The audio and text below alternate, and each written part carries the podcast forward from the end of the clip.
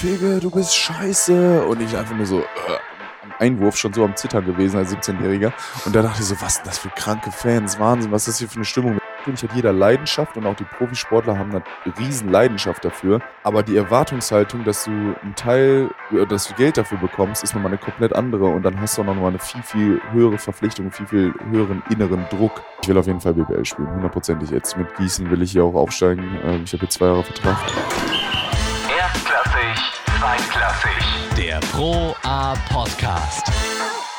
Mehr als äh, 13.000 Follower auf Instagram, knapp 8.500 Abonnenten auf YouTube. Das sind ja schon mal ordentliche Stats, die Luis Figge da abruft. Er sagt selbst, er ist ein nahbarer Basketballprofi. Wir wollen halt mal schauen, was das denn überhaupt bedeutet. Er ist auf jeden Fall schon mal da, das heißt, er ist nahbar. Deswegen erstmal herzlich willkommen, Luis Figge. Vielen Dank. Du hast einen wichtigen Kanal vergessen, den größten, und zwar TikTok, aber das lassen wir jetzt mal aus. Wie viel sind's da? Äh, 125.000. Alter, Das okay. sind wir zu alt für. Ja, das kennen wir gar nicht. Wir haben auf äh, Instagram gefragt, was denn unsere Follower an dich mal für Fragen stellen würden. Und da hat ein gewisser Luis Figge geschrieben, warum denn eigentlich Social Media? Und ich würde diese Frage mal an dich weitergeben. Warum? Warum machst du das?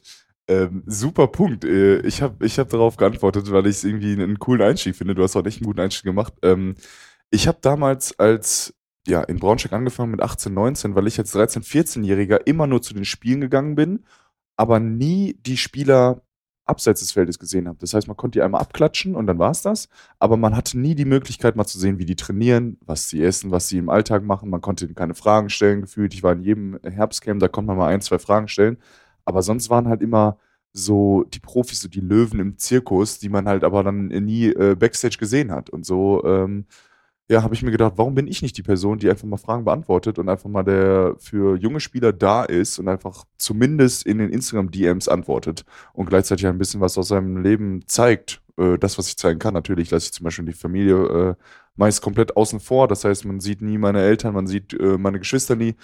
Ähm, ja, und so ähm, habe ich mir einen guten Weg gefunden, einfach die Community mitzunehmen, die Basketball-jungen Spieler mitzunehmen und äh, habe mir gedacht, äh, das macht mir super viel Spaß, erfüllt mich. Und deshalb habe ich mit Social Media angefangen. Jetzt war ja Basketball nicht unbedingt erstmal vorprogrammiert. Äh, auf Wikipedia steht bei dir, du warst auch mehrfacher Meister im Biathlon. Wie kam es denn dazu?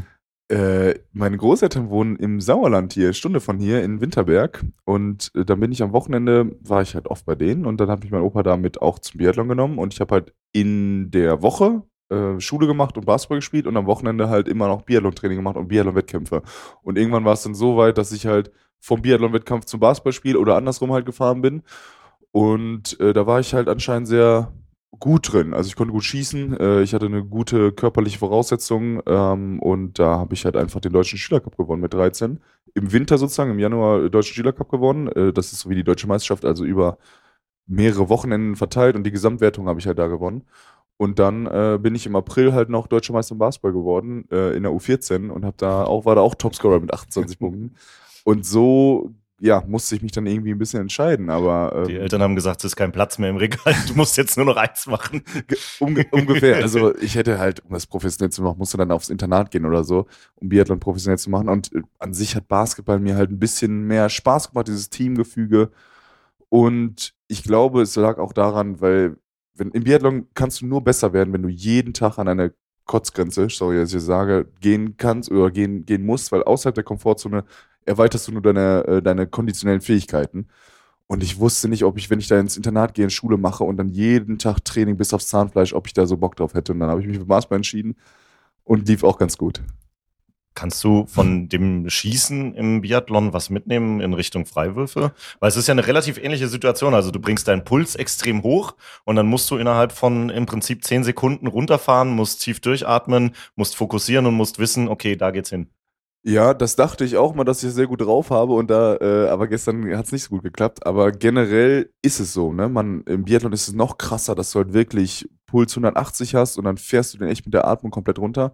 Im Basketball habe ich das eigentlich auch gut drauf. Ich hab, war lange Zeit ein sehr, sehr guter äh, Freiwurfschütze. Die Saison struggle ich noch ein bisschen, aber äh, das kriege ich auch wieder hin. Ähm, ja, es ist schon verrückt, wie man sozusagen dann so präzise sein muss. Also es ist ja wirklich im Biathlon ist es noch präziser, aber auch Basketball ist ja ein Mix aus Stärke, aus äh, Körperkoordination, aber auch diese Präzision dann vor allem an der Freiwurflinie oder beim Dreier. Und das macht, glaube ich, diesen Sport Basketball so faszinierend, weil der halt so facettenreich ist und von Teamgefüge über Taktik, über genau diese konditionellen Fähigkeiten und koordinativen Fähigkeiten einfach so ein komplexer Sport ist. Verfolgst du Biathlon noch so ein bisschen oder ist das komplett? Ich würde gerne, aber ich krieg's halt irgendwie nicht hin, dann mich Samstagmorgens äh, da ZDF anzumachen. Ich gucke halt gefühlt nie Fernsehen. Und dann, ähm, ja, meine Großeltern ähm, berichten immer, ich so, und ging irgendwas mit der Biathlon-Welt, ja, Arndt Pfeiffer hat gewonnen und keine Ahnung was. Ja, ist so schön. Äh, so krieg's Ja, mit, aber ja. sonst halt auch nicht mehr. Aber gefühlt kannst du alles. ne? Es gab ja mal ein Golf-Event mit den 46ers, da warst du auch voll vorne mit dabei. Eben sagst du, du möchtest auf jeden Fall Platzreife machen, so im Vorgespräch. Das liegt dir schon, so Bewegungsabläufe. Ja, irgendwie hatten da meine Eltern, glaube ich, mir gute Gene ähm, gegeben, weil ja, jede Ballsportart und so, da- das, das kriege ich relativ schnell hin. Ich kann auch surfen, ich kann Wakeboarden, ich kann alles, was ich so gefühlt probiere, klappt in der Hinsicht. Das ist halt da, da kann ich mich glücklich schätzen halt einfach. Aber das ist, glaube ich, da kann man nicht stolz drauf, äh, vielleicht kann man auch stolz drauf sein, aber im Endeffekt ist es ja, ja, Bewegungstalent hat man oder hat man halt irgendwie nicht, ne?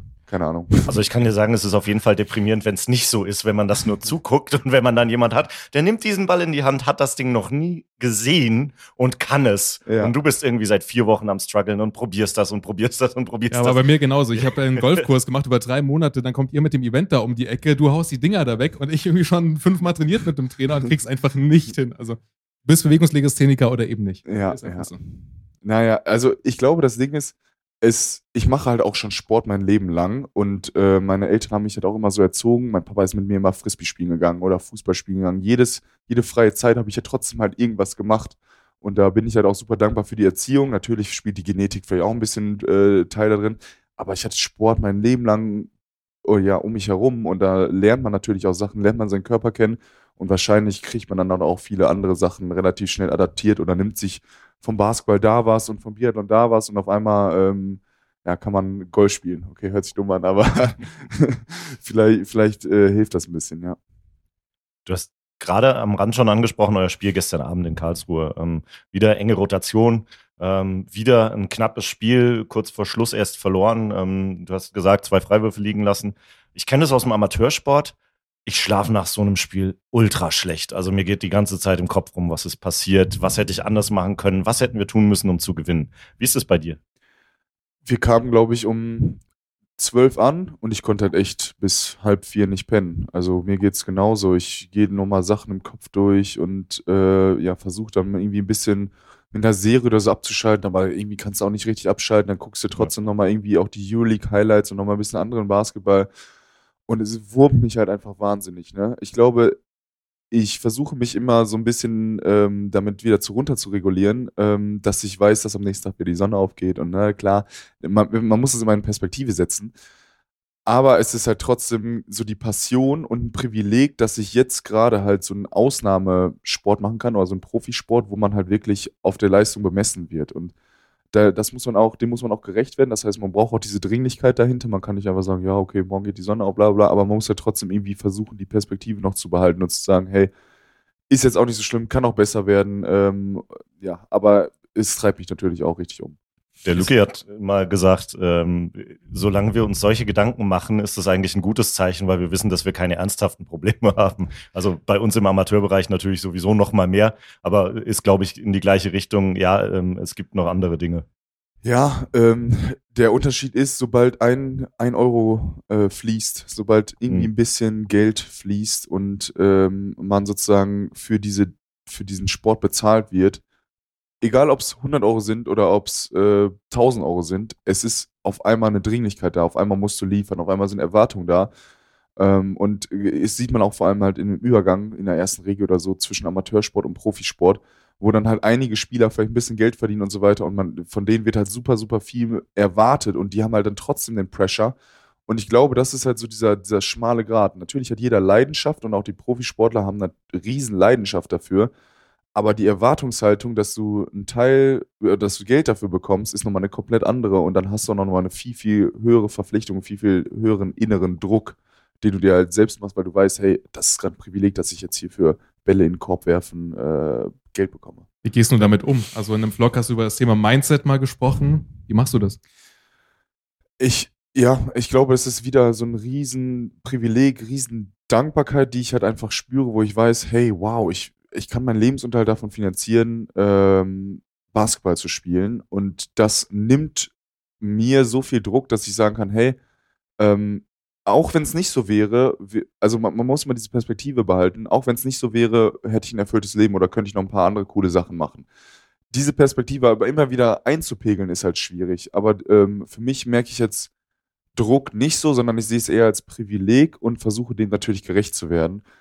Druck an sich merkt man richtig, wenn man eine schlechte Saison hat und der Vertrag sozusagen am Ende des Jahres ausläuft. Und dann denkt man so, boah, Halleluja, wo komme ich denn jetzt theoretisch mal unter?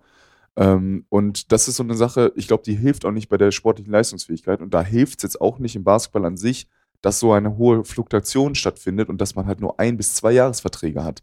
Also das ist so im Fußball, denke ich mir manchmal, ey, die haben jetzt fünf Jahresvertrag, natürlich kann er spielen, wie er will, weil er halt ganz genau weiß, er hat jetzt noch fünf Jahre Vertrag hier und äh, ne, das ist eine ganz, ganz andere äh, ja, Entspannung dahinter theoretisch und viel, viel weniger Druck.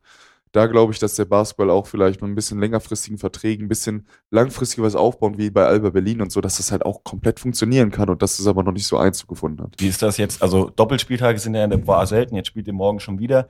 Hilft das, wenn man sich so die Gedanken macht und nicht die ganze Woche darüber nachdenkt, sondern es einfach direkt morgen wieder besser machen kann? Bei Niederlagen ist es enorm super, wirklich. Also ich freue mich richtig, dass ich da jetzt morgen wieder aufwachen kann und wieder ein Game Day habe und es besser machen kann. Auch wenn mein Körper natürlich noch nicht die volle Regeneration dann dementsprechend hat. Aber ich glaube, dass es für das Short-Term Memory im Kopf super wichtig ist, wenn man weiß, ja, morgen habe ich wieder ein Spiel und kann es wieder gut machen. Weil im Endeffekt die ganze Trainingswoche wird immer so ein bisschen diktiert von dem ähm, Spiel vorher. Das heißt, wenn du ein gutes Spiel gemacht hast und gewonnen hast, alle locker leicht am Joken und so weiter. Und dann spielst du richtig kacke, zum Beispiel in Bremerhaven, kriegen wir richtig auf den Sack. Und es ist wirklich, ähm, ja, eine ne depressivere Stimmung da drin und alle sind ein bisschen verkrampfter und verbissener und wollen natürlich mehr und geben alles und wir schlachten uns auch im Training gegenseitig ab und hauen uns auf die Finger. Und das ist natürlich dann, äh, ja, das ist der Leistungssport, der wirklich Woche für Woche ge- gedacht wird. Du bist nur so gut wie dein letztes Spiel. Ja, also da hilft dieses, bei Niederlagen hilft dieses Shorter Memory, schnelle Spiele hintereinander. Bei äh, Siegen ist es auch mal gut, äh, mal eine Woche Training zu haben. Ja. Du hast ja jetzt schon mit Bremerhaven angefangen. Wie würdest du denn die bisherige Saison, also das waren jetzt mit Bremerhaven und den beiden Heimspielen, waren das drei Spiele, die man so in der geballten Form jetzt nicht erwartet. Also Bremerhaven, so eine gute Vorbereitung, dann verlierst du mit 40 und dann gewinnst du zwei Heimspiele auf die Art und Weise. Hast du sowas schon mal miterlebt? Also eine kranke Achterbahnfahrt und ich glaube, es ist auch noch sehr durchwachsen. Wir müssen uns alle nochmal, also wir finden uns peu à peu, aber es sind immer noch sehr, sehr viele Stellstrauben, die wir ändern können. Wir haben super individuelle Qualität, aber wie baut man die zusammen, dass sie zusammenfindet, dass sie wirklich klickt, dass es wie so ein Zahnrad funktioniert. Und da sind wir halt gerade dabei. Vielleicht braucht es Zeit, vielleicht braucht es, ähm, weiß ich nicht, nochmal untereinander. Also wir, wir machen auch Team-Meetings untereinander. Und ich glaube, es ist so ein bisschen, ja, einfach mal einen Schwung kommen, einfach mal zwei, drei Spiele in Folge gewinnen und dann äh, kommt der ganze Zug Gießen ins Rollen. Ähm, ja, und es ist, wie gesagt, elf neue Spieler auf einem Haufen, ähm, zehn neue Spieler, neuer Trainer, äh, neue Umgebung für uns. Man muss natürlich auch sagen, in Gießen ist es leider so gewesen, dass die letzten zwei Jahre sehr bescheiden waren und dementsprechend ist auch ganz schön viel, ganz schön viel verbrannte Erde, auf die man erstmal wieder was Neues aufbauen muss. Und, äh, und wir wollen das natürlich auch. Ne? Wir wollen das sehr, sehr hart, aber man kann das halt nicht verkrampft machen. Man muss halt wieder diese Winning Culture hier reinbringen. Und äh, das fängt natürlich auch bei, bei uns Spielern an. Ne? Diese ganzen Automatismen und die Stellschrauben, an denen man drehen muss, ist ja Voraussetzung eigentlich, dass man gutes Training hat. Ähm, wenn ich mir die Rotation bei den Spielen angucke, spielen gefühlt sechs Leute. Ähm, wie funktioniert das im Training? Also, weil du brauchst ja eigentlich ein 5 gegen 5. Ähm, wie ist da deine Einschätzung? Ja, 5 gegen 5 braucht man im Training und oftmals ist es halt auch so, wenn dann ein Spieler ausfällt und die Jugendspieler können halt morgens nichts mal mittrainieren, dann haben wir halt auch einfach mal neun Leute im Training und dann haben wir auch mal zwei, drei Tage in Folge neun Leute im Training und dann ist es halt nicht professionell. Also man, man braucht, um ein gescheites Training zu machen, zehn Spieler, bestenfalls elf, besten, am besten zwölf oder dreizehn, damit du halt einfach mal auch eine Rotation hast oder damit halt einfach mal einer draußen ist, äh, mal, mal eine kurze Verschnaufspause hat von zwei Offenses. Und das ist halt noch nicht gegeben. Ähm, ja, vermutlich ist es natürlich auch äh, super schwierig für Frankie, da er halt äh, ja, Vertrauen schaffen muss oder irgendwie äh, ein gutes Setting haben muss, um die Spieler, die jetzt wenig gespielt haben, reinzutun. Das heißt, es ist halt immer auch so ein riesen Trust vom Coach, den er braucht für die Spieler. Und wenn es halt schlechter läuft oder noch nicht so gut läuft, dann wird die Rotation dann einfach enger und enger und enger. Und dementsprechend ist es natürlich auch im Training, wenn wir jetzt nicht so viele Leute haben, auch schwierig, das weiterzumachen. Weil wenn du dann 3 gegen 3 spielst im Training und dann aber 5 gegen 5 im Spiel spielen musst, ähm, ja, ist es auch noch sehr suboptimal. Ne? Kamst du überhaupt dazu, dass du dich für Gießen entschieden hast? Also die letzten zwei Jahre, du hast gesagt, lief es super suboptimal. Du kommst aus Leverkusen, wo es ja echt auch extrem gut lief. Bis jetzt müssen wir auch gleich nochmal drüber sprechen, warum es da nicht äh, überhaupt vorwärts geht. Aber warum Gießen? Eigentlich relativ easy. Ich hatte immer schon eine Sympathie zu Gießen, seitdem sie mich als 17-Jähriger, als ich eingewechselt worden bin, äh, äh, Fege, du bist scheiße. Und ich einfach nur so äh, am, am Einwurf schon so am Zittern gewesen als 17-Jähriger. Und da dachte ich so, was sind das für kranke Fans? Wahnsinn, was ist das hier für eine Stimmung? Wir haben natürlich auch richtig auf den Sack bekommen hier. Aber es war so, seitdem war Gießen immer so da. Es ist auch immer in der Nähe von der Heimat und ich, ich habe mich eigentlich immer, ich dachte immer so, boah, ja, das ist eigentlich schon ein Club, natürlich super viel Kultur, super viel äh, Historie. Und diesen Sommer, ja, klar, abgestiegen, dann ruft halt Frankie an äh, und ich kannte halt äh, Sebastian Schmidt zum Beispiel, dann auch aus Braunschweiger Zeiten noch. Und ich hatte ein Telefonat mit, mit Frankie über 17 Minuten und dachte so, ey, ich will dahin, ne? Hab das meinem Agenten gesagt. Ich so, nee, das ist so krass, in 17 Minuten, so klar, so transparent, so ehrlich, über alle Fakten sofort rausgequatscht, keine Zeit verloren, kein Rumgeschwafel. Finde ich geil. Und ähm, natürlich Mission Aufstieg ist mal wieder was, wo man weiß, dass man auch wirtschaftlich aufsteigen kann. Das heißt, in Leverkusen war es ja so, wir waren, wurden Dritter, haben Top-Saison gespielt, aber es war immer so, wir waren immer der Underdog. Also egal, wenn wir jetzt alle anderen geärgert hätten und aufgestiegen wären, ja toll, wir hätten trotzdem wirtschaftlich nicht aufsteigen können. Das ist jetzt vielleicht in Leverkusen dieses Jahr anders, auch wenn es sportlich gerade katastrophal bei denen läuft. Aber ähm, ja, das war so das Ding. Äh, sportliche Ambition äh, und halt super Vorgespräche.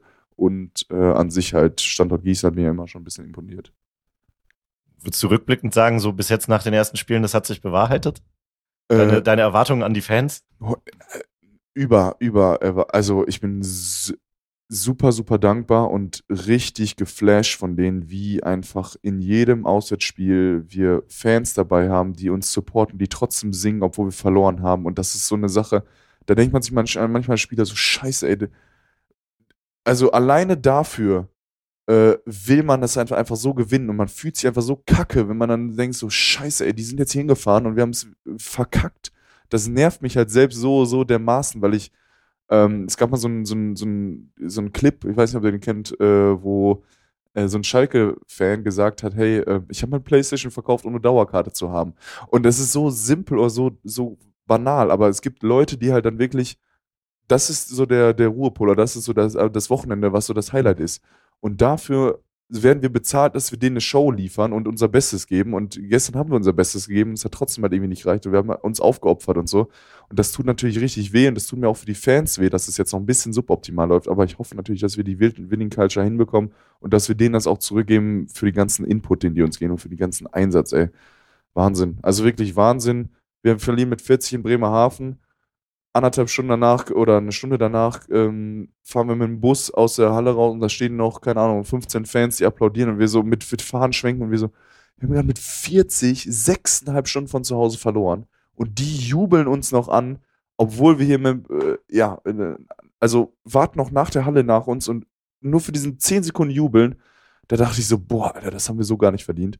Aber das ist natürlich, spricht nur für die Fankultur und das hat uns, glaube ich, auch. Wir wissen, dass, dass sie unseren Rücken haben und das bedeutet uns natürlich richtig viel. Ne? Es hat doch gar nicht lange gedauert, da hast du dein erstes Lied bekommen von den Gießen-Fans und hat SSJ über Instagram gefragt, wie sehr magst du denn dein Lied eigentlich? Das ist Hammer. Es ist witzig. Also ich fand es super witzig. Als ich drauf geklickt habe, dachte ich so, hä, was ist das denn? Dann gab es noch ein paar, paar Memes dazu, also sozusagen so ein paar Bilder, wo so reingekattet worden ist, äh, so äh, mein Gesicht auf, auf, andere, äh, auf Angela Merkel und so. Das, ich habe mich totgelacht, ne? ähm, ich glaube, das Brauner Lied ist ein bisschen catchier, weil man da sozusagen halt ein bisschen, äh, das Lied ein bisschen bekannter ist. Aber ich feiere meinen Track mehr, weil es halt einfach kreativer, glaube ich, ist. Also noch kreativer. Ich finde es geil. Ja, Hammer. Äh, Du hast vorhin auch gesagt, du hast mit Frankie 17 Minuten äh, telefoniert vor der Saison. Es gibt ja, äh, als jung- jüngerer Spieler hast, warst du ja schon mal irgendwie bei ihm, ich glaube in Kirchheim im Training. Und da hat er gesagt, ähm, wart noch mal ab, äh, wir bleiben aber in Kontakt. Hattet ihr über die, die Jahre Kontakt oder? Frankie, eigentlich nie. Ich hatte immer gegen, ich habe ja damals schon in, in Paderborn gegen Frankie in Heidelberg dann gespielt und ich habe, ähm, in der BBL nicht gespielt. Also immer, wenn, als, als sozusagen Heidelberg aufgestiegen ist, äh, bin ich halt dann nach Leverkusen gegangen. Ähm, da war ich ja vorher in Chemnitz in der BBL. Ähm, das heißt, ich hatte Frankie gar nicht mehr so krass auf dem Schirm, wie er mich irgendwie immer noch weiterhin ein bisschen verfolgt hat. Ähm, und deshalb fand ich es auch, auch krass, dass er meinte, ja, seit der U16 kenne ich dich und verfolge dich eigentlich und äh, du hast eine krasse Saison gespielt, ja, ich will dich unbedingt haben. Und ähm, da war ich natürlich, äh, ja, cool. Ich kannte halt immer nur Frankie Ignatovic, ist natürlich ein Name im deutschen Basketball. Ähm, und dann so tolle Gespräche zu haben, da war ich sehr, sehr froh darüber, ja. Hat er dich auch irgendwie so als äh, ja, erfahrener Spieler, du kennst die Pro A ja wirklich sehr gut. Ähm, ist das auch so ein bisschen deine Rolle, so auch die, die jüngeren Spieler, die jetzt vielleicht auch noch nicht so viel spielen, so mit an die Hand zu nehmen und zu sagen, so und so läuft die Liga und Ich glaube, das Ding ist, wir haben eigentlich ein sehr erfahrenes Team dieses Jahr. Also man muss wirklich sagen, jeder, jeder Spieler ist eigentlich ein erfahrener Basketballer. Es ist jetzt nicht so wie in Leverkusen letztes Jahr, wo dann auch echt ein paar Junge dabei waren. Ähm, ich versuche halt trotzdem irgendwie so ein, so, ein, so ein Leader klar zu sein, energiemäßig und so weiter. Aber ich glaube, dass wir auch genug Führungspersonen sozusagen gerade haben. Wir stoßen uns auch nicht die Hörner oder so zwischen den Führungspersonen. So ist es gar nicht, weil wir alles gute Charaktere sind. Das ist halt die Hauptsache. Ne?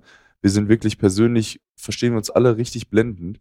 Ich glaube, jetzt ist das Ding halt irgendwie, dass wir verstehen, dass jeder von uns Verantwortung übernehmen kann und wir halt nicht ähm, noch so ein bisschen hesitant sind und wissen nicht, okay, kann ich jetzt die Aktion machen oder ähm, schaue ich lieber nochmal für einen Extrapass oder keine Ahnung was, weil es ist gerade noch so ein bisschen so, wir spielen noch unter unseren Möglichkeiten. Also ich selbst halt auch, ne? Ähm, aber äh, klar auch ähm, ja, Roland oder äh, auch Luca Karl, vor allem mein, mein, mein bester Freund, der kann, die, wir können so viel mehr, aber wir spielen auch so, wir sind auch so ein bisschen ähm, ja, hesitant, wie, wie nennt man das? Verhalten. Zögernd. Zögernd, genau. Ähm, und das, das, ja, das bügelt sich hoffentlich irgendwann aus, aber eigentlich haben wir echt schon ein erfahrenes Team, wo man theoretisch gar nicht so viel Führungsqualitäten oder so viel Leadership und äh, an die Hand nehmen mitbringen müsste, weil wir das eigentlich von in-house schon da haben. Ich habe in einer der letzten Hallenzeitungen dazu ähm, eine, eine äh, Meinung aus der Sportpsychologie ähm, geschrieben, wo äh, Daniel Kahnemann sagt, es gibt äh, im, im Kopf zwei Systeme, ein schnelles und ein langsames. Und das Schnelle ist verantwortlich für Höchstleistung, wo du einfach entscheidest aus dem Bauch raus quasi und weißt, was du tun musst, bevor in deinem Körper überhaupt angekommen ist, was gerade passiert. Er hat da als Beispiel einen Aufschlag beim Tennis, der so schnell kommt, dass dein Körper schon reagieren muss, bevor er überhaupt verstanden hat, dass da ein Ball kommt. Mhm. Und ähm, für mich sah es auch von außen so aus, dass ihr gerade noch so ein bisschen in diesem langsamen System seid und erstmal überlegen müsst, so, okay, was ist jetzt der logische nächste Schritt? Pass, so wie du beschrieben hast, passe ich jetzt nochmal oder nehme ich selber die Aktion? Und sowas muss sich einfach, glaube ich, über die Zeit auch einpegeln und einspielen, dass es eben angekommen ist, so, okay, jetzt mache ich das und ich brauche nicht mehr drüber nachdenken. Trifft's das so ein bisschen? Ich glaube, das trifft sehr gut. Diese bewusste und unbewusste Kompetenz ähm, ist natürlich auch mal so in der Basketballsprache noch nicht so drin, aber ich finde es gut, dass du das ansprichst, denn das unterbewusste ähm, ähm, Nervensystem ist achtmal schneller als dieses bewusste. Und das sind dann halt diese intuitiven Aktionen, die halt einfach klappen, die einfach Ja, vorher genau. von alleine gehen. Und auf einmal hast du diesen Edge, hast du diese halbe Sekunde Vorsprung oder Zehntelsekunde Vorsprung, die du brauchst, um einfach einen einfachen Korbleger zu haben oder um äh, den Dreier dann äh, ohne, ohne Nachdenken reinzuhauen und keine Ahnung was. Und äh, ich glaube, dass äh, da hilft natürlich viel Confidence, da hilft äh, Zusammenspiel, da hilft, da helfen gute Aktionen, auf die wir aufbauen können. Und ähm, ja, klar, mit zehn neuen Spielern neu zusammengewürfelt dauert das trotzdem, obwohl wir jetzt auch sagen müssen, wir haben jetzt auch schon 12, 13 Spiele hinter uns ähm, mit der Vorbereitung. Ähm, ja, da muss, äh, muss ja, langsam sozusagen die Treppe weiter hoch und äh, äh, aufgebaut werden, ne? Auf jeden Fall. man hatte ja irgendwie in der Vorbereitung auch irgendwie das Gefühl, es hätte schon Klick gemacht. Das sah ja alles äh, so aus. Ja, das, das, das läuft, das ist eine gute Vorbereitung, die Mannschaft passt gut zusammen, die Spieler passen gut zusammen und dann kommt dieses erste Ligaspiel. Hat das das irgendwie komplett erstmal wieder zerlegt? Boah, ich, ich weiß auch, ich kann immer noch nicht ganz sagen, was da los war, ne? Das war Wahnsinn. Das weiß irgendwie keiner. Selbst Zumal- Frankie war ja. völlig ratlos. Zumal das erste Viertel ging ja genauso weiter. Erst mit zehn geführt, äh, Ja. mit der erste Viertel. Man dachte, geht genauso weiter wie in der Vorbereitung und auf einmal. Ja, Wachst du manchmal nachts auf und denkst, scheiße, Bremerhaven. so immer noch Albträume. ne? Nee, ähm, ja, es lief ja zwischenzeitlich echt mal ganz gut und ich glaube, dass es halt, ähm, dass viel auch so vom, vom Wurf abhängt. Das heißt, wenn jetzt sozusagen, klar, Justin und JB haben gestern zum Beispiel krass geworfen, aber wenn halt alle so ein, ein Level an Confidence haben, wo wir sagen, yo, wir hauen jetzt hier unsere mindestens 30, 35 Prozent Dreier rein und dann auf einmal closen die Spieler richtig aus. Das heißt, die Gegenspieler sind näher dran. Auf einmal hast du Platz für einen Drive. Auf einmal findest du andere Leute wieder. Und das ist so, das ist natürlich äh, entweder eine Negativspirale oder es kann halt natürlich sich äh, nach, nach oben potenzieren und auf einmal vertrauen auch alle dem Mitspieler viel, viel mehr. Also auch wenn man jetzt sozusagen bewusst den Mitspielern vertrauen würde und sagen würde, ihr seid super Charaktere und so, aber irgendwann ist es trotzdem uh, un un unbe unterbewusst, dass man einfach den Extrapass sofort spielt oder sofort einen Lobpass spielt oder einen Alley-Oop für Igor oder keine Ahnung was. Sowas kann ja auch mal kommen, was aber noch gerade noch nicht da ist, wo man halt genau diesen dieses Hundertstel schneller oder dieses Hundertstel mehr Vertrauen braucht, um, uh, damit es halt richtig, richtig klickt, so wie halt in der Vorbereitung zum Beispiel. Ist immer Momentum. Auch Momentum halt über, über die Spiele, ne? Wenn wir über, über Bremerhaven sprechen, ist das irgendwie so symptomatisch für die Liga, dass es eben auch so krasse Ausschläge in die eine Richtung gibt, aber ähm, man eigentlich nicht so richtig sagen kann, jetzt außer bei Fechter vielleicht, Tübingen gestern ja auch verloren, ähm, außer bei Fechter, wo man sagen kann, ähm, da kann eigentlich jeder jeden schlagen? Hundertprozentig. Also ich bin mir sehr, sehr sicher, dass wir jeden schlagen können. Ähm, man muss aber auch aufpassen, dass man von jedem geschlagen werden kann. Diese Liga ist bisher sehr, sehr verrückt. Es gibt so viele 30-Punkt-Spiele, wo du denkst, hey, what? Ähm, andersrum gibt es halt auch krank viele Game Winner von uns zum Beispiel, wo man auch sagt, ja, in letzter Sekunde hat man das ganze Ding noch gedreht. Ähm, es ist wirklich alles möglich. Man muss halt wirklich fokussiert sein. Es reicht jetzt nicht 19, zum Beispiel äh, gestern, erste Halbzeit, 19 Minuten super gespielt und auf einmal in 40 Sekunden eine 0-7-Lauf kassiert. Weil halt einfach äh, so, so, da laufen ein, zwei Dinger falsch und auf einmal hauen die Dreier rein, noch ein Layup rein und noch ein Dank und dann ist es Halbzeit und denkst so, was war das jetzt gerade? Auf einmal sind wir minus 1 anstatt plus 6 in der Halbzeit. Und es geht so instantly, so schnell, dass man halt immer auf den Zehenspitzen bleiben muss. Ähm, und das ist halt auch so ein Ding, ähm, klar, das müssen wir uns auch anschreiben, dass wir da durchgehend fokussiert sind und durchgehend unseren Stiefel spielen. Aber ich habe schon das Gefühl, dass wir generell zumindest so ein bisschen, so ein bisschen mehr Struktur oder so ein bisschen mehr wissen, was wir voneinander kriegen. Und wir wissen zumindest von der Dringlichkeit, Verteidigung zu spielen und immer aktiv dabei zu sein. Also das ist schon mal zumindest ein Schritt, den ich auf jeden Fall gemerkt habe. Morgen kommt Schwenningen, bisher sieglos. Auch wieder sowas, wo äh, vielleicht irgendwo im Hinterkopf ist, Achtung, nur weil die bisher nicht gewonnen haben, ähm, heißt das nicht, dass wir die irgendwie mit 40 aus der Halle fegen?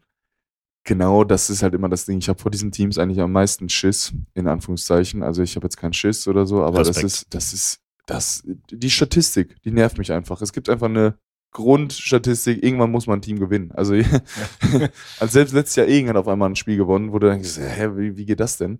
Aber ähm, ja, das ist halt immer, das, das ist sehr, sehr gefährlich. Sehr, sehr gefährlich. Und wir müssen von Anfang an, muss man, das muss man eigentlich im ersten und zweiten Viertel gewinnen. Das muss man dann mit 25 ja. führen und dann spielt man das bis zum Ende runter. Vielleicht haben die dann nochmal einen Run und kommen auf 17 ran und dann machst du nochmal einen Run und dann gewinnst du es mit 25.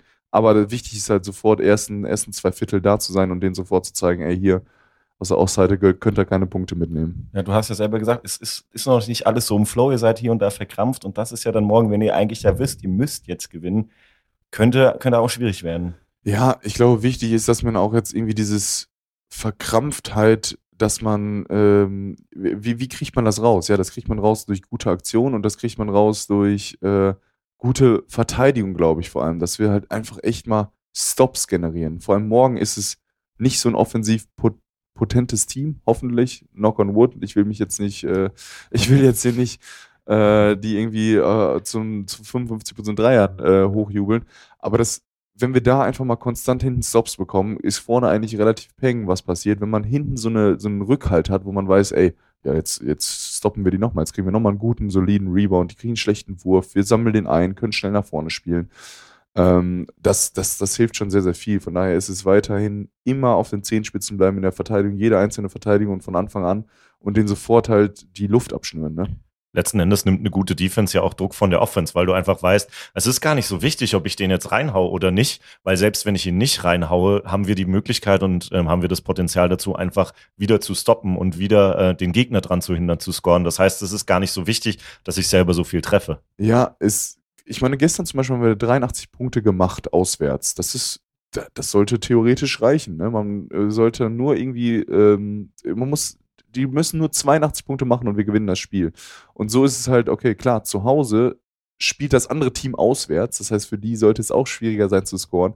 Und dann sollen wir die doch einfach mal bei 72 halten. Ja, natürlich machen wir 73 Punkte. Da mache ich mir gar keine Gedanken. Oder wir halten die sogar noch bei 65. Ähm, ist mir auch egal. Wir machen auf jeden Fall über 75 Punkte, da bin ich mir sehr sicher, und dann gewinnen wir das Spiel. Und so kann man halt auch rangehen. Die Frage ist halt jetzt, haben wir dafür die, ähm, haben wir dafür die Charaktere? Weil ich glaube, dass wir trotzdem ein Team sein sollten, unabhängig von der Defense, was 95 Punkte bestimmt machen kann. Mhm. Ohne Probleme. Und wir haben so eine offensive Potenz, so, eine, so ein Potenzial, was wahnsinnig, also alle so talentiert. Äh, wenn man überlegt, wie viele Punkte wir sozusagen als, als Spieler im Schnitt gemacht haben oder auch in der Vorbereitung, wie, wie viel wir da gescored haben, Halleluja. Wir machen 92 pro Spiel, kein Problem. Und dann äh, mit 92 pro Spiel verlierst du wenig Spiele. Du hast gerade gesagt, idealerweise morgen das Spiel erste, zweite Viertel gewinnen. Wenn man sich den bisherigen Saison Saisonverlauf anschaut, ist das eher nicht so euer Ding.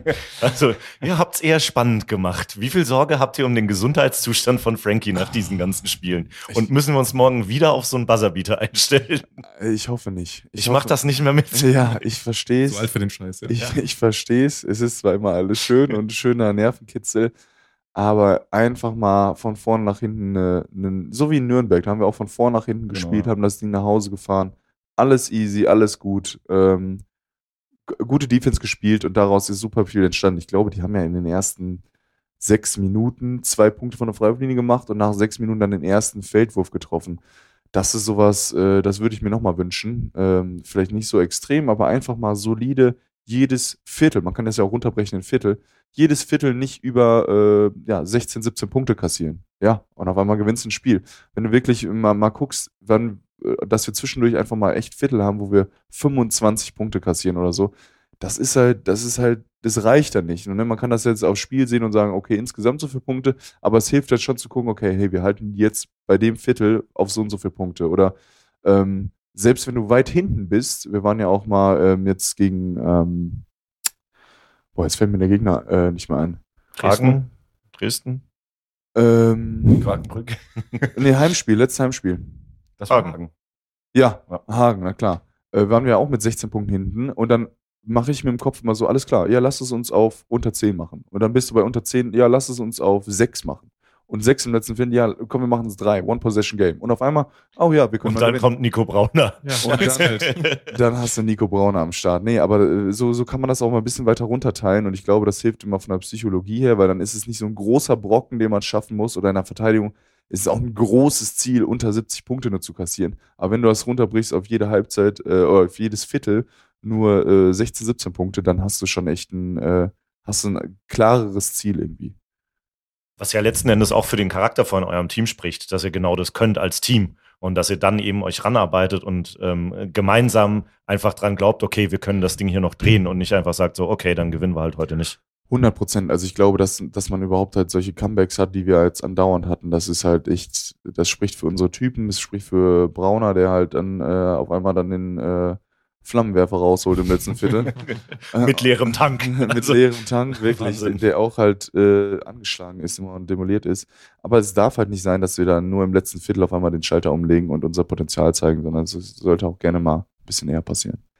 Wir haben eben angesprochen, dass Leverkusen aktuell richtig Probleme hat. Hast du da noch Kontakt mit Hansi Gnad? Weißt du, woran es da hängt bei denen? Mit Hansi direkt nicht. Ich spreche natürlich auch mit ein paar Spielern. Ähm, die haben halt den, die riesen Hiobs-Botschaft bekommen, dass Dennis Heinzmann sich da äh, komplett den Fuß kaputt gemacht hat, äh, irgendwie kurz vor Saisonstart oder ich glaube nach dem ersten Saisonspiel oder so. Und auf einmal bricht das so die, der Bürgermeister weg. Also es ist ja wirklich mit Dennis Heinzmann grandiose Persönlichkeit äh, für, den, für den Sportler super, super wichtig. Und halt auch der, der, äh, ja, der Anker in der Verteidigung, der ist 2,20 Meter, ist beweglich, blockt da die Würfe, verändert viele Würfe. Und dann hast du noch einen Melvin Jostmann, der letztes Jahr richtig, richtig gut gespielt hat, der junge Spieler, der jetzt äh, pfeifisches Drüsenfieber hatte. Und dann holst du zwei neue Imports und die Imports, äh, die du vorher geholt hast, funktionieren nicht ganz. Dann musst du einen wieder wegschicken. Und auf einmal hast du eine richtig verkorkste Saison, wenn, äh, wenn die Imports nicht funktionieren und deine zwei äh, besten Deutschen, oder mitbesten Deutschen, okay, jetzt haben sie Haris Huic äh, und der wahnsinnig krass ist und Dejan Kovacevic, aber zwei von den Starting Five Deutschen auch, ähm, ja, draußen, da hast du auf einmal ähm, Probleme. Und ähm, da müssen andere Spieler in die Bresche springen. Aber auch mit diesem ganzen Fluktuation von Spielern ist es auch schwierig, wieder Rhythmus zu finden. Und so äh, sah es jetzt bei denen halt nicht ganz so gut aus. Ne? Aber die werden sich da ihre Gedanken machen. Hansi und Jack, äh, der Co-Trainer, die finden da immer irgendwie eine Lösung. Und ich glaube, dass man auch mit denen noch rechnen kann und die noch nicht abschreiben sollte zu früh, weil ähm, wenn da wenn die wieder, wenn die ins Rollen kommen in Leverkusen, es ist, es ist eine andere, es ist eine andere Kultur da. Also es ist wirklich, das habe ich noch nie erlebt. Ich komme da hin und ich denke so, wow, wir, wir machen das hier, das ist so ein familiäres Gefühl, wir haben so viel zusammen gemacht, so viel, Fam also es ist wirklich richtig, richtig familiär, Pokerabende. Es ist so, nur zusammen, äh, ja, immer, immer sehr, sehr positiv. Äh, wenig, wenig Training auch, also muss man auch, kann man positiv oder schlecht sehen. Aber im Endeffekt haben die Spieler jedes Mal richtig Bock in die Halle zu kommen, weil du halt äh, morgens ein Krafttraining hattest und dann konntest du überlegen, ob du werfen willst. Also, am Abend geht es halt einmal richtig rund und das war's. Und du hast halt echt so ein, gefühlt so ein positives Lotterleben, wo Basketball richtig Bock macht, so ein NBBL-Feeling, wo du einfach mit deinen U19-Jungs zusammen zockst und das kann man halt nicht, das darf man nicht unterschätzen. Das war das Erfolgsrezept der letzten paar Jahre und das ähm, kann bestimmt auch wieder zurückkommen.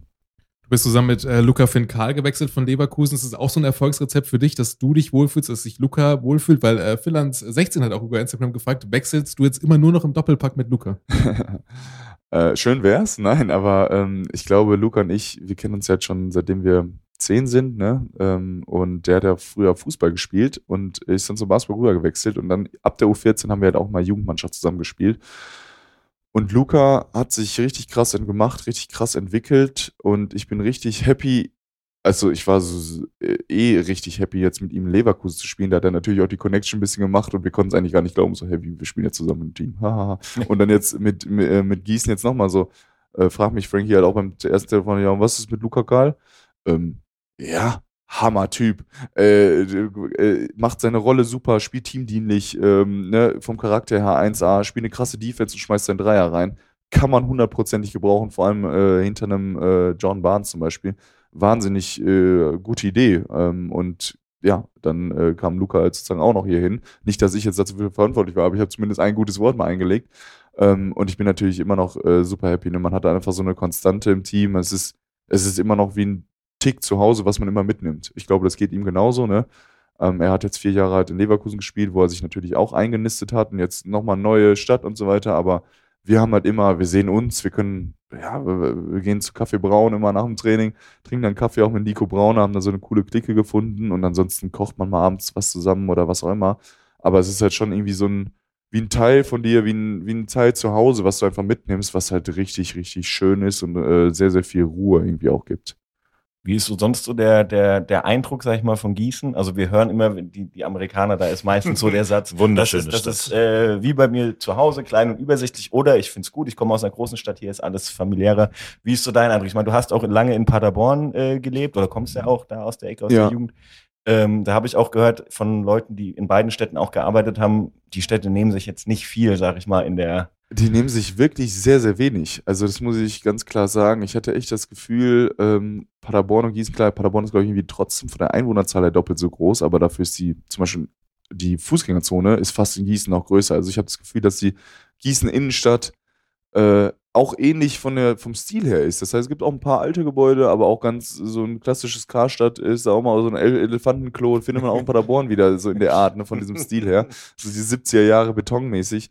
Ist aber auch gar nicht schlimm, sondern es, äh, es ist halt wirklich auch nah an zu Hause. Man merkt das von der Kilometerzahl, man merkt das jetzt auch von, vom Sauerland, also ein bisschen verlängerter Abend des Sauerlands. Ähm, viele Studenten, in Paderborn sind auch viele Studenten und ähm, ja, ich bin, ich fühle mich sehr wohl, das ist eine richtige Größe, man hat eigentlich alles. Ähm, und ich muss jetzt einfach nur noch mal ein bisschen es schaffen, noch mal mehr rauszukommen, vielleicht ein bisschen mehr Golf spielen, keine Ahnung, aber noch mal ein bisschen mehr was zu sehen. Ansonsten hat man alles, was man braucht. Ähm, ich ich kenne natürlich auch dieses Geschwafel, ja, super, super Stadt, bla bla bla bla bla. Ja, deshalb sage ich jetzt auch, hier ist auch nicht alles super, super schön, aber ich kenne das aus, also nimmt sich echt nicht viel. Ich fühle mich wohl hier. Und ähm, ich glaube, das Wichtigste ist, dass ich bisher ähm, sehr, sehr positiv von den Menschen überrascht bin, halt einfach. Ne? Das ist wirklich so diese Art, da dachte ich wirklich, ich bin halt im Sauerland bei meinen Großeltern, da reden die genauso, da, sind die, da ticken die genauso und ich dachte so, boah, Hammer. Wirklich, so bin ich aufgewachsen mit genau diesen Menschen. Und ähm, ja, das, das ist natürlich, äh, macht, lässt dann auch ein bisschen lockerer sein. Äh, man, man weiß, was man kriegt, man, man, man kann mit den Leuten reden, ohne sich irgendwie zu verstellen oder so. Das ist natürlich auch ganz cool. Du bist mit Chemnitz in die Bundesliga aufgestiegen, du hast davor schon Bundesliga gespielt, jetzt spielst du wieder Pro A. Ist das für dich nochmal so ein Ziel, dass du sagst, ich möchte nochmal da hoch in die erste Liga oder sagst du einfach, hm, Pro A ist eigentlich super, ich fühle mich da wohl, ich kann da performen, das ist genau mein Ding?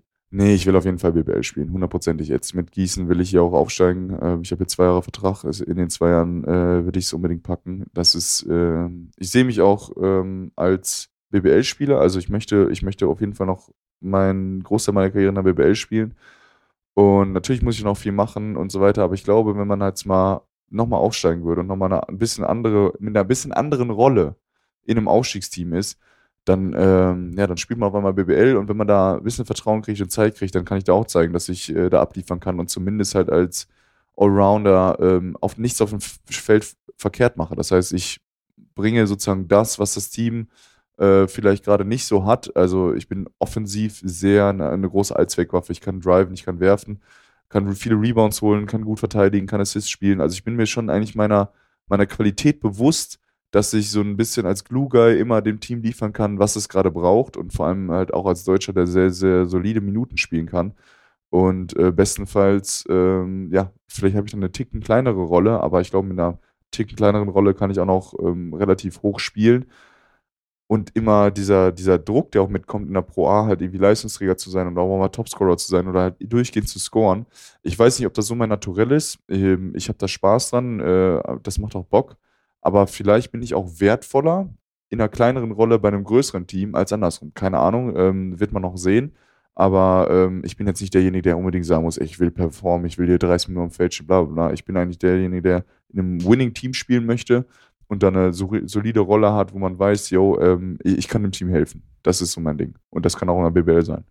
Wir haben in der ersten Folge darüber gesprochen, dass die Pro A und die BBL manchmal ein bisschen nah beieinander liegen, manchmal auch sehr weit auseinander sind. Wie würdest du das sehen? Wie ist denn das Niveau?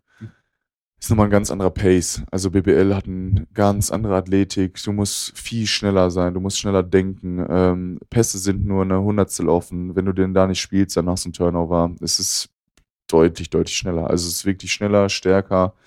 Ähm, und die Spieler sind auch meist besser. Also in der Pro A können die Spieler ein, zwei Stärken, ähm, die kannst du denen wegnehmen, aber in der BBL gibt es halt auch Spieler, die du einfach nicht verteidigen kannst, also alleine zumindest. Da gibt es halt äh, so Ausnahmespieler, jetzt TJ Shorts, so fällt mir da ein, der ist zwar super klein, aber der drückt den Dreier rein, dann drivet er, dann spielt er einen Assist. Der ist so eine Allzweckwaffe, der ist so tough zu verteidigen. Auch jetzt zum Beispiel Kendall McCallum, ne, äh, hier aus Gießen. Ich habe den in Paderborn ein bisschen gesehen. Da, ähm, ja, das ist einfach ein. Das sind Spieler, die sind, haben noch mal mehr Paket, noch mal mehr Fähigkeiten und ähm, das halt in der kom kompletten Breite. Also du kannst halt einem nichts wegnehmen, weil die Leute mehrere Stärken haben und in Pro A sind es manchmal noch vereinzelte Stärken. Was würdest du sagen, wer in der Pro A ist das tougheste Matchup? Auf, auf meiner Position? Grundsätzlich.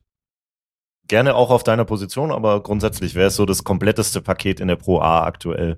Und dann gerne von deinen Gegenspielern.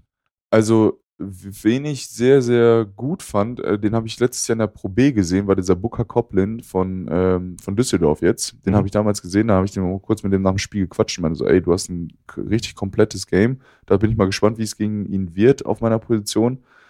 Ansonsten, ähm, ja, habe ich wirklich in der Pro A jetzt, also ich habe auch in der BBL, selbst von Ricky Pauling und so, der hat mir zwar auch dann sechs Punkte hintereinander oder so eingeschenkt, aber ich hatte trotzdem das Gefühl, dass ich ähm, also kein Respekt oder keine Angst mhm. davor, so, ne? Ähm, wer halt natürlich gerade richtig ähm, gut spielt in der Pro A, ähm, ja, war, war der Basu Kone, der ist jetzt äh, gestern halt nicht so gut gespielt, aber ich kenne ihn auch aus Braunschweig.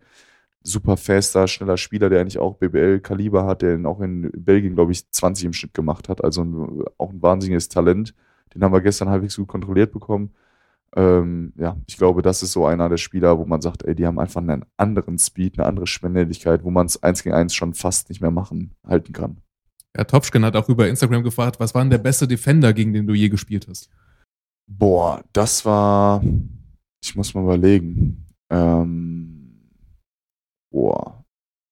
Ich glaube, das war, äh, klar, Wladimir Lucic in Bayern. Also äh, jetzt, wenn wir auf BBL gehen, war Wladimir Lucic hat mich einfach gegessen. Also da muss man ganz klar sagen. Der hat mich. Das, der sieht auch so aus, ja. ja. Der, ist, der ist so riesig, ne? Der ist 2,6 Meter sechs oder so, ne? Der ist wirklich riesig. Du denkst, das ist ein Center, der ist so stark, der ist einfach nur Stahl. Und dann ist er noch so smart. Und dann komme ich da gegen den, wir haben halt mit Braunschweig Playoffs gegen die gespielt.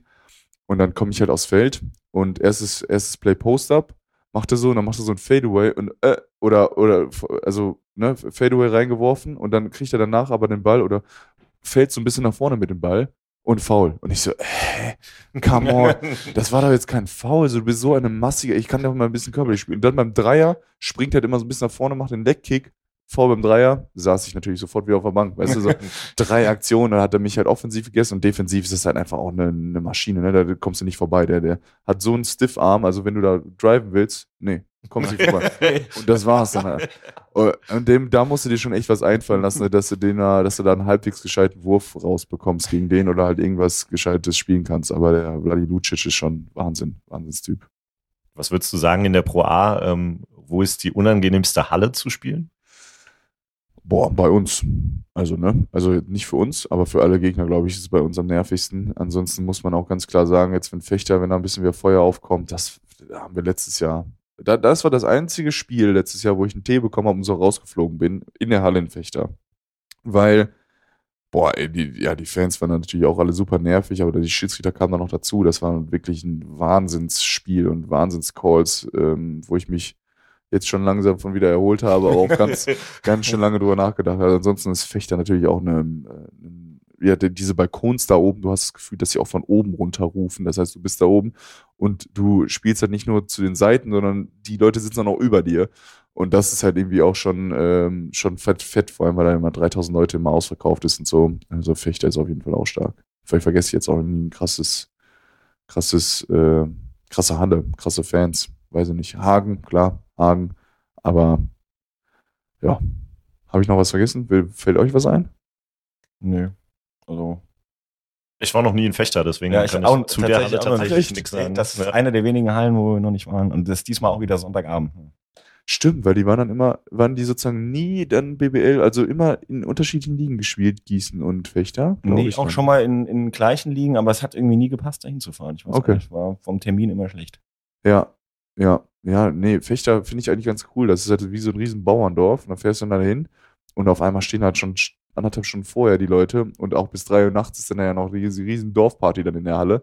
Und äh, das, da merkt man schon, ey, das ist das Einzige, was es da gibt. Deshalb haben die da auch gutes Geld und gute, äh, ne, gute Möglichkeiten, gute Facilities. Aber das ist, da steppt der Bär. Also du meinst als Auswärtsfan lieber Montag frei nehmen dann. genau, äh, wenn du dann auch noch mit den, äh, mit den noch einen, einen rein, reinkegeln willst, dann auf jeden Fall.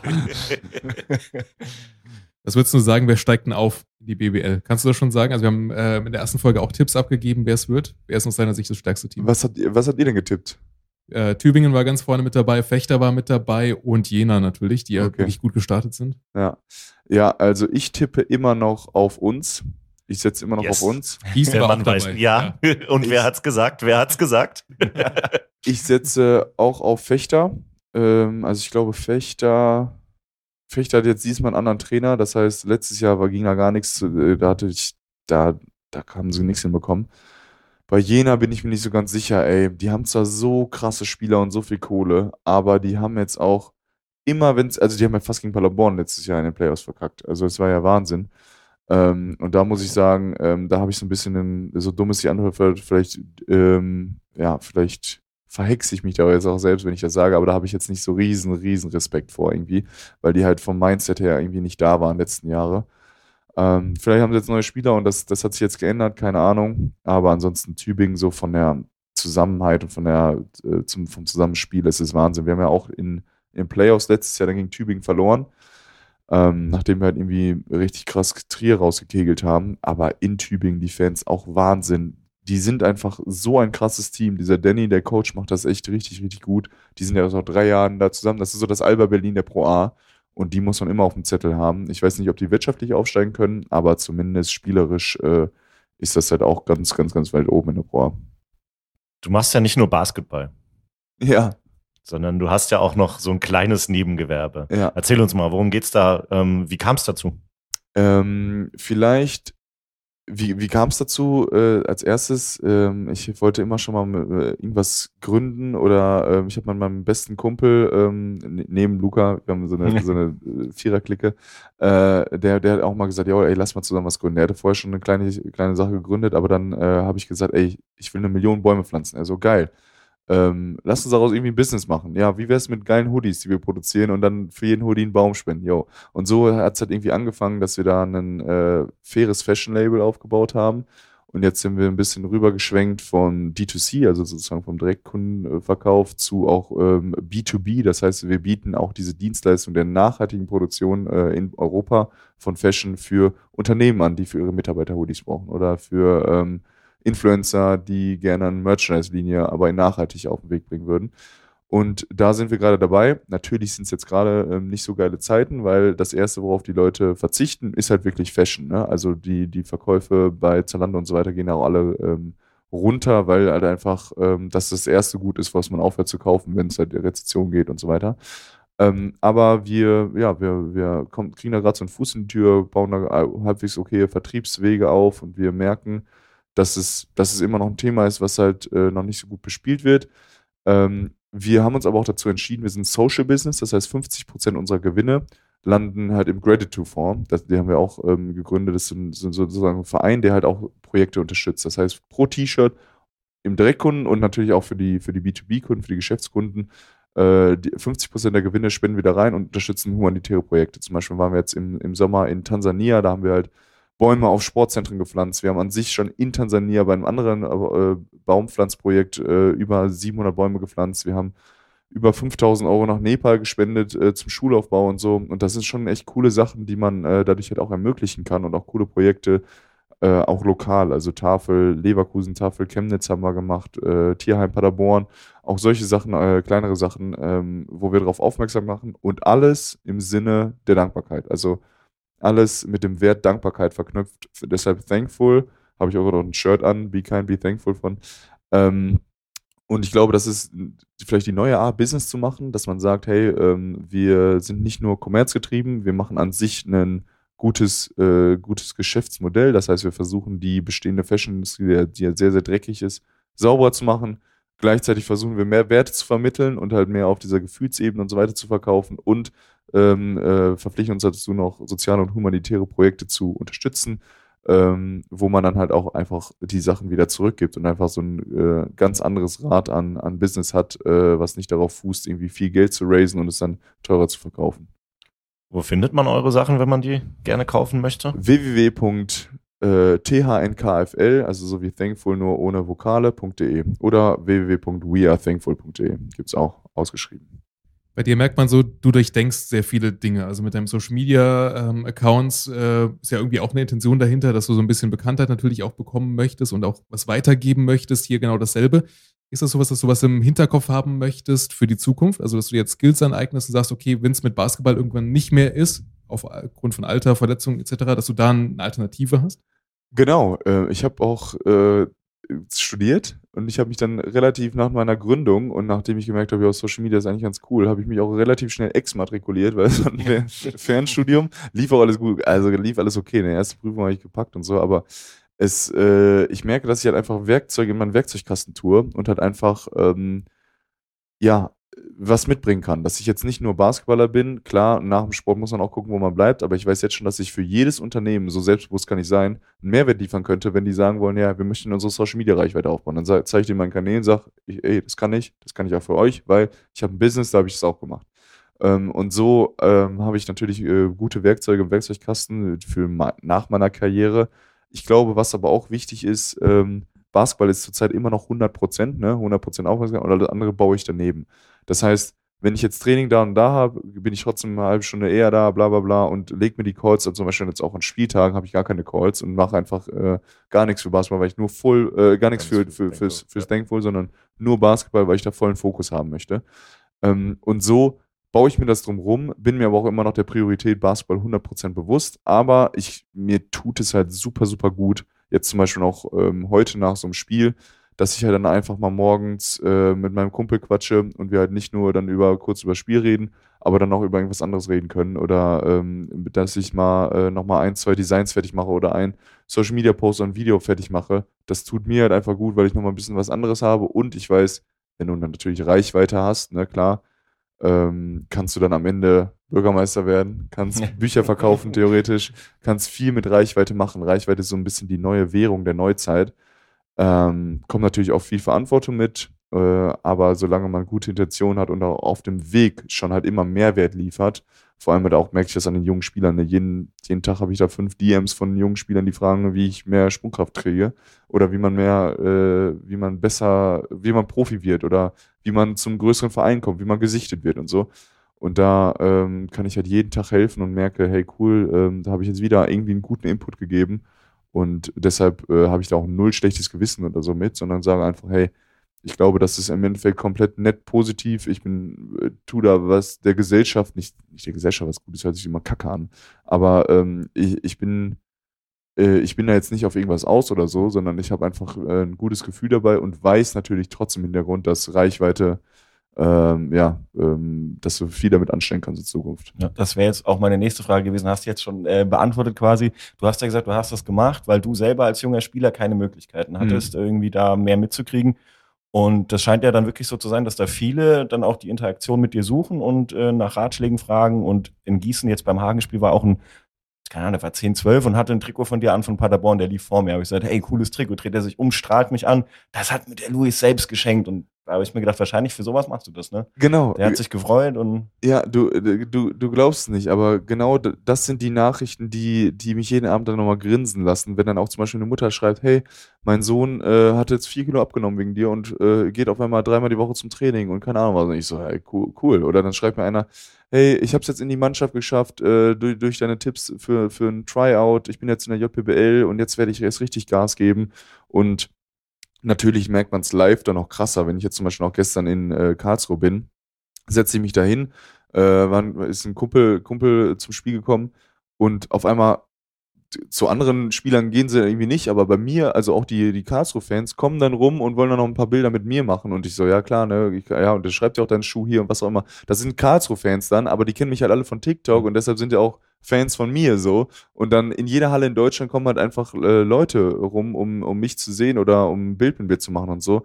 Einfach nur, weil äh, TikTok und Instagram und YouTube ähm, halt irgendwie so eine Verbindung mit denen macht, ne? eine Connection und die hoffentlich den Mehrwert bringt, vielleicht auch ein bisschen Entertainment und äh, vielleicht auch ein bisschen Träume verk verkörpern, so, hey, cool, ich möchte das auch machen, ich möchte genauso auch mal irgendwann mit meinem, mit Basketball mein Leben finanzieren können. Und ich glaube, das sind, ähm, ja, das sind coole Sachen, das sind coole Werte und coole Ideen, Mindset, dass ich denen weitergeben kann. Und deshalb, ähm, ja, bin ich da super, super happy drüber, super dankbar für äh, und merke natürlich auch täglich, ähm, dass es, oder kriege ich es täglich zurück durch diese schönen Nachrichten, was mir natürlich auch mal erfüllt. Hast du, man sagt ja im Basketball, äh, Vorbilder oder so? Gibt es auch YouTuber, Influencer, wo du dir was abguckst, wo du, wie die das machen, die du verfolgst oder? Ich glaube, ich gucke bei verschiedenen Leuten, also ich, ich, ich konsumiere Content anders. Ich konsumiere Content nicht so wie, boah, geil, das hat mich jetzt gecatcht, sondern ich konsumiere es so, boah, das finde ich cool. Wie hat er das gemacht? Kann ich das so auf Luis Figge ummünzen? Also kann ich das sozusagen jetzt mit Basketball-Content füllen, obwohl es halt vorher äh, Ski-Content war oder keine Ahnung was. Und auf einmal ähm, konsumiere ich, wenn, wenn ich mal ein bisschen scrolle, speichere ich nur Sachen, äh, ne, äh, lade die in mein äh, Cutting-Programm, baue daraus wieder irgendwas und so weiter. Also es ist nicht mehr so, dass ich auf Social Media nur am Konsumieren bin, sondern ich bin so gefühlt am Interagieren und versuche so andere Sachen wieder abzukupfern mhm. äh, für mich selber. Ähm, und ja, ich habe jetzt gar nicht äh, die, die, die Frage am Anfang.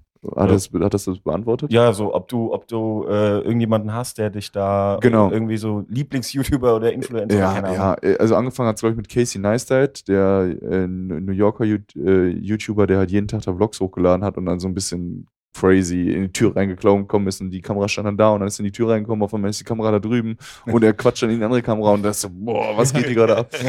Und so habe ich halt auch gefühlt meine ersten paar Vlogs gemacht und so, aber das ist super anstrengend so zu filmen, aber natürlich... Ich glaube jeder oder Felix von der Laden ist ja auch so der größte genau. deutsche YouTuber, der hat genau auch das genau dasselbe gesagt. Ja, ja, ja, hat auch Casey Neistat gesagt. Ja. Ach, das ist ja witzig.